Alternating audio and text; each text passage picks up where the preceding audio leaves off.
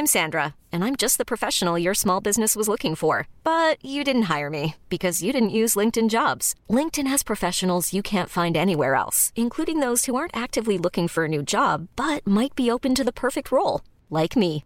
In a given month, over 70% of LinkedIn users don't visit other leading job sites. So if you're not looking on LinkedIn, you'll miss out on great candidates like Sandra. Start hiring professionals like a professional. Post your free job on linkedin.com/achieve today. Bonjour à toutes et à tous, bienvenue dans le podcast La Sueur. Ce podcast vous est présenté par notre partenaire 100 pour chanvre. Sur toute la boutique 100pourchanvre.com, vous avez droit à 25% de réduction avec le code La Sueur 25 100 pour chanvre propose des produits de qualité à base de chanvre bio ou naturel, sans pesticides ni OGM. 100 pour chanvre sont des produits pour faire du sport, calmer les douleurs, bien manger, se détendre, bien dormir. Bonne écoute.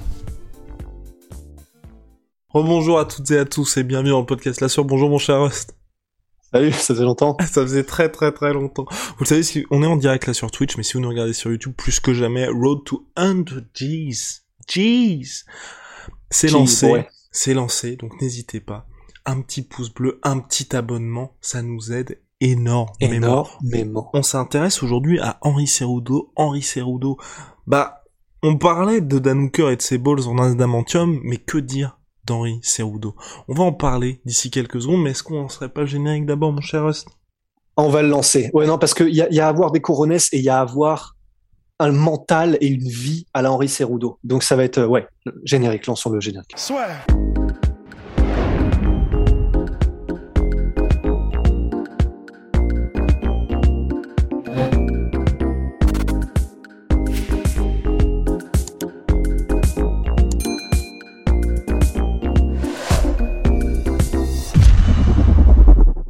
est-ce que finit le générique Oh, j'en peux plus Bon, on a fait une petite blague assez marrante.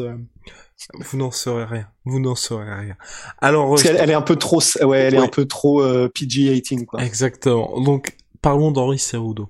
Henri Cerudo, champion olympique en 2008. Champion flyweight en battant par décision partagée Dimitrius Johnson, qu'il avait déglingué quelques années plus tôt en 2008. En 2019, il s'impose par KO face à Marlon Moraes pour le titre vacant bantamweight. Il aura défendu sa ceinture flyweight face à TJ Dillashaw. Il aura défendu sa ceinture bantamweight face à Dominique Cruz.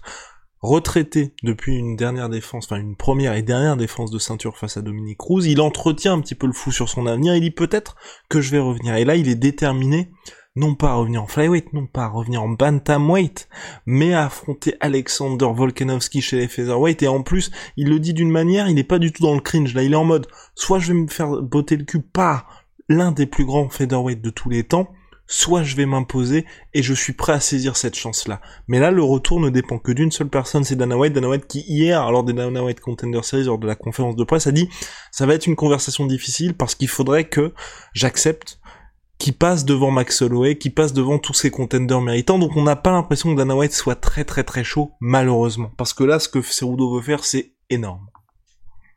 C'est énorme, mais donc il n'a pas dit non, Dana White. C'est ça le truc, c'est qu'il a pas dit non. Et honnêtement, c'est moi, c'est ça qui m'a étonné, c'est que des dernières années, on avait clairement eu dans la manière dont Dana White parlait d'Henri Cerudo, euh, clairement Dana White mettait des stops à Henri Cerudo. Euh, quand euh, Henri Cerudo a pris sa retraite, et évidemment tout le monde savait que ça n'était pas une vraie retraite, Dana White, il n'a pas joué le jeu du tout. Il était en mode, euh, ouais, tu prends ta retraite, ok, ça marche. Donc bah toi et toi, tu viens, on va faire un nouveau combat pour le titre. Enfin, il y avait, zéro, euh, ça, ça jouait pas en fait. Et on sait que Dana White, parce que tout est négociation, tout est tactique euh, à ce niveau-là, dans ces sphères-là. Et donc Dana White n'a pas du tout goûté, au petit jeu. Donc le fait qu'ils disent pas non tout de suite, déjà pour moi, c'est déjà honnêtement une victoire. hein, enfin, en tant que fan en tout cas. Et là où c'est quand même vraiment très intéressant, c'est que effectivement, comme tu l'as dit, Henri Cerudo, qu'on aime ou qu'on n'aime pas sa personnalité, qui est cringe. Donc c'est quoi qu'il arrive, c'est pas non plus, c'est pas non plus, euh, euh, comment dire, repoussant ou pas intéressant. Il y a quelque chose. On aime ou on n'aime pas, c'est bizarre, c'est cringe, mais il a sa personnalité à lui et mine de rien, il la vend bien. Et en plus de ça, il est, tu sais, il fait euh, bah, maintenant les, les, les, podcasts avec Mike Tyson. Il est, enfin, il sait se vendre en fait euh, par la porte ou par la fenêtre, mais il sait se vendre. Et en plus de ça, au niveau de ses accomplissements sportifs, c'est là où ça se joue en fait. Parce qu'Henri Cerudo, euh, bah, j'ai été faire du coup bah, quelques petites euh, quelques petites recherches sur sur sur sur le gars et toute son histoire, elle est incroyable.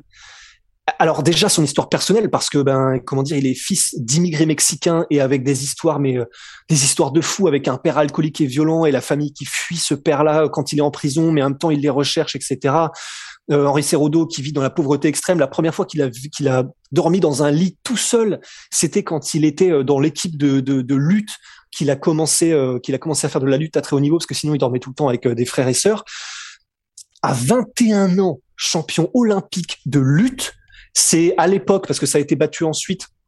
C'était le plus jeune champion américain de lutte de l'histoire ce qui est incroyable, c'est que, et je vais faire très vite hein, pour pas partir en monologue encore une fois, mais l'année d'avant, et ça c'est limite, c'est presque la carrière d'Henri Cerudo, c'est ça, mais c'est pour ça qu'elle pue champion.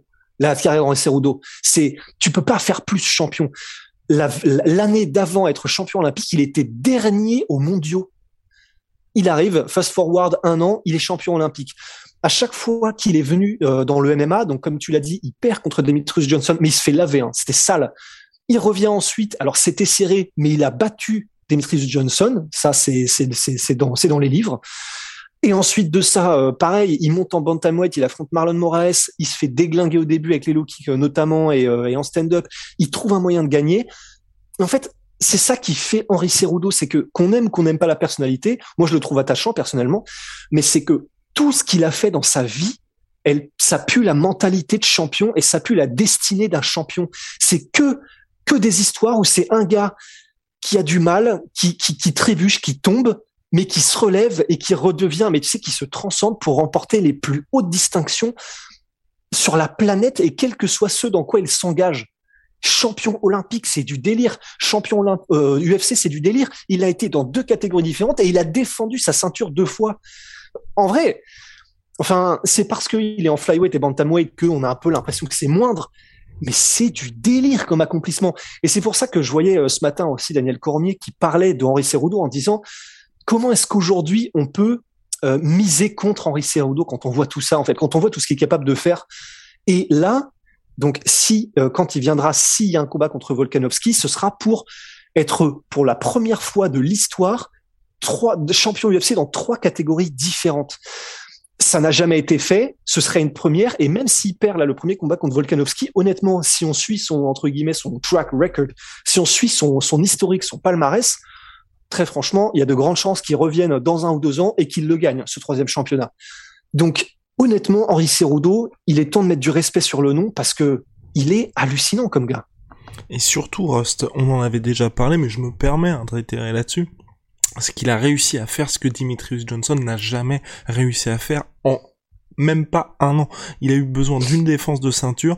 Certes, son côté cringe, il est énormément critiqué, bien évidemment. Ce cringe, c'est un peu gênant, un peu malaisant, si vous voulez. Mais en tout cas, ça lui permet d'avoir ses combats contre TJ Dillashaw, de monter ensuite chez les bantamweight. Et là, comme l'a dit justement Rust, Dana White n'a pas forcément dit non. Certes, je pense aussi que Dana White est dans une situation un peu compliquée parce que Max Holloway affronte bientôt Yair Rodriguez et ensuite, en cas de victoire, il devrait avoir le title shot. Donc, dans l'immédiat, c'est pas possible Henri Cerudo, mais il voit bien aussi, je pense, chez les featherweight que, en termes de challenger méritant et surtout de money fight, Cerudo peut devenir une véritable option. Et Cerudo, il a réussi à faire ça en passant de Henri Cerudo de Messenger avec un surnom qui était un petit peu claqué au sol à Henri Cerudo Triple C King of Cringe qui certes, on peut énormément, on peut le détester. Enfin, quoique, on peut pas forcément le détester, mais c'est Je crois pas qu'il y ait beaucoup de gens qui détestent. Hein. C'est juste que le mec est malaisant, mais au moins, il ne laisse pas indifférent. Mais c'est ce qu'il a compris, je pense. Il a dû se dire, bon, ok, euh, regardons où en est ma carrière après sa défaite contre Dimitrius Johnson. Je suis un mec, je laisse tout le monde indifférent. Je m'aime ce côté mexicain, il n'avait pas réussi à soulever les foules comme aujourd'hui. Bah, il les soulève pas non plus, mais Brandon Moreno, on voit qu'il y a un véritable soutien quand même, une petite ferveur populaire de ce côté-là. Euh, donc il s'est dit, autant y aller full blast, autant y aller full blast sur le côté gênant, mais en ayant les performances qui suivent. Et là aujourd'hui, t'as les performances sportives qui suivent, le côté gênant qui est un peu là, mais qui s'efface un petit peu parce qu'on le voit dans le podcast de Mike Tyson, même dans les déclarations d'Henri Cerudo, là, il est vraiment complètement transparent. Il y a beaucoup moins ce côté justement, je vais affronter Valentina Shevchenko, Ben Denis. Enfin, il a abandonné tout ça pour vraiment aujourd'hui être quelqu'un de beaucoup plus humain, beaucoup plus honnête vis-à-vis -vis de ce qu'il apporte au sport. Et puis là, voilà, il, se livre véritablement sur ma plus grosse épreuve aujourd'hui. C'est pas de faire le combat contre Alexander Volkanovski, c'est que Dana White m'autorise à faire le combat. Ouais, et c'est pour ça que honnêtement que je suis vraiment hypé par rapport à ça. C'est que comme tu l'as dit, ben là maintenant on a vraiment un Henri Cerudo qui est euh, comment dire j'ai envie de le suivre et, il est vraiment inspirant parce que oui, il y a ce personnage et il va continuer de d'en jouer parce que c'est ce qu'il vend aussi. Mais maintenant, il a aussi décidé d'y aller à fond dans le côté vraiment euh, tu tu euh, euh, relatable. Tu, tu peux vraiment tu tu peux le comprendre, tu peux tu peux le voir en tant qu'être humain et euh, comment dire, il va il va dévoiler, euh, bah, comment dire, il va dévoiler ses peurs, il va être honnête et authentique par rapport à des choses qui, qui le gênent, des choses qui sont difficiles pour lui, etc. Il est beaucoup plus effectivement maintenant dans une démarche aussi de laisser le personnage de côté pour vraiment offrir aux gens quelque chose de réel et quelque chose de réel à offrir pour quelqu'un qui a un tel historique. C'est vraiment vraiment intéressant et c'est pour ça que je suis très heureux qu'il soit euh, parce qu'en gros, je sais pas comment dit, on peut dire, mais c'est le co-host en fait euh, de du podcast de Mike Tyson. Il apporte vraiment quelque chose. Et c'est bénéfique pour Mike Tyson parce que dans, même si c'est son propre podcast, il y a des moments où parfois il est un petit peu aux fraises, Mike. Eh ben, c'est toujours Henri qui ramène les choses au bon endroit, qui est humain, qui, qui sait euh, faire se livrer les gens aussi, ce qui témoigne quand même aussi même socialement. Enfin, c'est cool, quoi. Et donc, c'est pour ça que comme à mon sens, ça commence à être vraiment le paquet complet, quoi, Henri Cerudo. Donc oui, ce sont des petites catégories, encore que euh, s'il vient en featherweight, euh, ça commence à être assez solide parce qu'il tombe contre des gars. Euh, enfin, Max Holloway, je pense dans la vie de tous les jours, il est peut-être à 80 kilos. Enfin, c'est voilà, c'est même si c'est con, ça joue. ce sont des gens qui sont à des à des gabarits qui sont un peu plus intéressants pour le grand public. Donc là, je, tout est en train de monter de la bonne manière pour Henri Cerudo, quoi. Et vraiment, ça fait plaisir. Et ben voilà, ça fait plaisir. Rose vous l'a dit. Henri Cerudo, en tout cas, on croise les doigts pour un retour chez les Featherweight face à Volkanovski ou Max Holloway, en tout cas, contre l'un des plus grands de tous les temps chez les Featherweight, et qu'il ait sa chance pour devenir le quadruple C. Big shout à My Sweet My Sweet Protein, moins 38% sur tous mes protéines avec le code la sueur. Big shout à Venom, sponsor de l'UFC, sponsor de la sueur. Et vous le savez, bien évidemment. Là, on est en direct sur Twitch, on vous remercie tous ceux qui nous suivent en direct, on remercie les subs chaleureusement. On se retrouve très vite mhm. pour de nouvelles aventures, Rust. Puis voilà, l'aventure continue. Chou chou, see ya. see ya.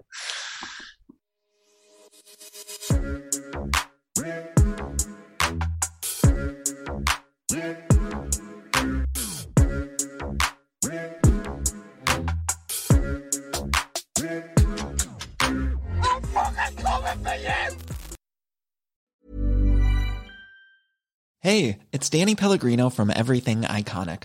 Ready to upgrade your style game without blowing your budget? Check out Quince. They've got all the good stuff shirts and polos, activewear, and fine leather goods, all at 50 to 80% less than other high end brands.